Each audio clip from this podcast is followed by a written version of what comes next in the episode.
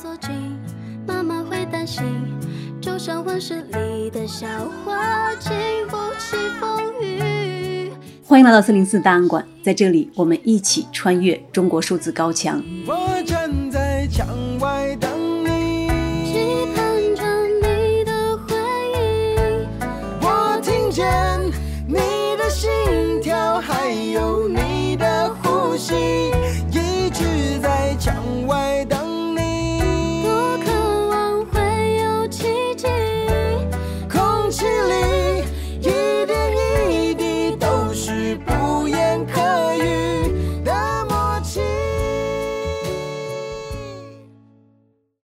大家听到的这首歌是黄明志的《墙外》，它被认为隐喻了中国互联网中存在的一堵高墙。这首歌自去年十一月发表后，立即成为热门话题，在互联网的访问量高达数千万。今天，在俄罗斯入侵乌克兰之后的中国舆论风波中来听这首歌，更是让人感慨万千。在四零四档案馆第七十八期“对俄不利，亲西方的不发：乌克兰战争里的中国舆论”中，我们讲到。自俄罗斯入侵乌克兰的战争开始，在官方假新闻、言论审查的推波助澜和民间狂热的强人崇拜之下，简体中文互联网上对于俄罗斯和普京的支持，以及对于乌克兰的戏谑和嘲笑，成为了主流声音。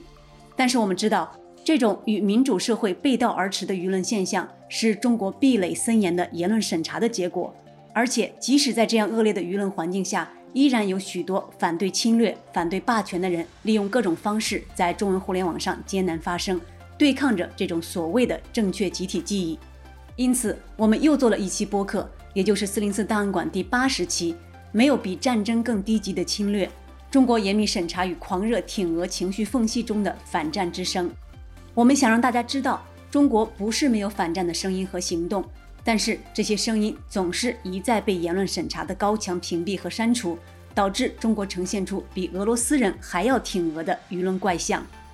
对这些舆论现象有兴趣的朋友，可以再去听听那两期内容。今天我们谈一谈这种舆论怪象的根基，也就是不断加高的中国网络长城是如何塑造了一个封闭的墙内世界。二零二一年十一月十四日。中国网信办在《网络数据安全管理条例》征求意见稿中，对俗称的“翻墙上网”做出了禁止规定。条例中明确承认，中国建立了所谓的“数据跨境安全网”，以引号阻断访问境外反动网站和有害信息，管控跨境网络数据传输。根据这一条例，翻墙行为被明文禁止，而制作和出售翻墙软件也被禁止。违反相关规定，可能受到从责令改正、罚款到停业整顿、关闭网站、吊销相关业务许可证等不同程度的处罚。这项条例再次为中国的网络防火墙添砖加瓦。中国网络防火墙又称 The Great Firewall，起步于1998年，其首要设计师为中国工程院院士、北京邮电大学前校长方斌兴。经过几十年的不断发展。网络防火墙通过域名解析服务器污染、IP 地址端口封锁等技术手段，阻碍中国网民对于众多国际互联网的访问。其禁止访问的网站名单不断增加，范围十分广泛，从社交媒体 Facebook、Instagram 等，到包括 BBC、CNN 在内的国际新闻机构，再到维基百科等知识百科类的网站。而封禁网站的标准并不明确。对于中国网络防火墙所使用的技术，方斌兴在二零一一年接受《环球时报》英文版采访时表示，这是个机密。同时，他透露自己在家用电脑上装有六个 VPN，用来测试防火墙。电脑与信息安全年会的一份报告认为，网络防火墙的存在意在增加网站的自我审查，从而达到言论控制的目的。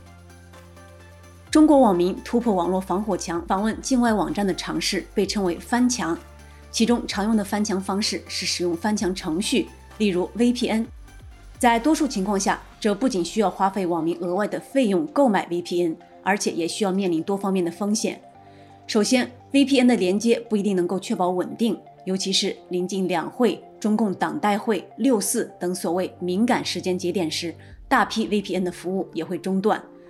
更为严重的风险来自法律层面，例如制作贩卖 VPN，利用 VPN 在境外网站发言。甚至仅仅是使用 VPN 翻墙本身，都可能受到行政法规乃至刑法的指控。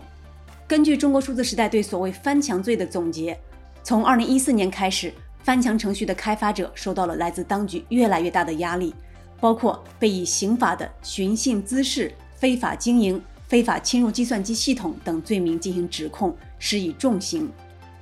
例如，2018年10月，戴某因出售 VPN 被上海市宝山区人民法院以所谓提供侵入、非法控制计算机信息系统程序工具罪。判处有期徒刑三年，缓刑三年的严厉惩罚。而从二零一九年开始，翻墙行为本身也有可能受到警方以《计算机信息网络国际联网管理暂行规定》为由的行政处罚，手段包括罚款和警告。如果翻墙者在墙外发表的言论被当局认为违法，则可能面临更为严重的刑事犯罪指控。二零一九年十二月，王某因在推特发表所谓诽谤党和国家领导人名誉的文章，被以寻衅滋事罪为名判处有期徒刑一年三个月，剥夺政治权利三年。中国网络防火墙存在的数十年时间，也深刻地改变了中国互联网的环境。在二零一零年中国刚屏蔽 Google 之后的那几年，中国互联网上对于防火墙的批判、嘲讽和愤怒是主流舆论。二零一零年十二月二十日。防火墙之父方彬兴开通新浪微博，随即引来大量网民围攻，不得不关闭账户。次年五月，方彬兴现身武汉大学，遭学生投掷鞋和鸡蛋。在接受 CNN 采访时，涉事学生表示，方彬兴让他花不必要的钱去访问本该是免费的网站，让他的网上冲浪很不方便。二零一三年春节，方彬兴在微博给网友拜年，引来大量网友转发咒骂。其中两万转发多以“滚”字为题。随着中国互联网管制在近年来的不断升级，民族主义的高涨，加上新一代网民成长在一开始就有高墙的网络环境中，民众对于网络防火墙的态度更多变为了冷漠，甚至是辩护。据《纽约时报》对在防火墙时代成长起来的新一代网民的研究和报道，许多中国年轻人不知道 Google、Twitter 或者 Facebook 是什么。也对于什么内容遭到了审查并不关心。我长大时一直用百度，习惯了，是这代网民对于防火墙态度的缩影。这样的印象也得到了研究的证实。北大和斯坦福的经济学家为北京两所大学近一千名学生提供了能够翻墙的免费工具，但发现仅有半数学生使用它，而在使用的学生中，几乎没有人花时间浏览被屏蔽的境外网站。在基于这一研究的报告中，学者写道。审查制度在中国是有效的，不仅因为它使得敏感信息难以获取，还因为它营造了一种环境，让民众首先不要求这些信息。因此，不难想象，高墙内的民众听到的是中国央视访谈中所谓专家这样的分析和判断：美国及北约呀，形成一个战略测试，也就是当俄罗斯认为我的核心利益受到。威胁的时候，我果断出手。我要看一看北约、美国敢不敢对俄俄罗斯这种行为进行武力对决。现在结论已经出来了，哎，所以呢，我认为这是在美俄之间、美国、北约、呃，俄罗斯、北约之间这个长期的地缘政治博弈的一个初级阶段。这个初级的阶段，俄罗斯胜利了，普京胜利了。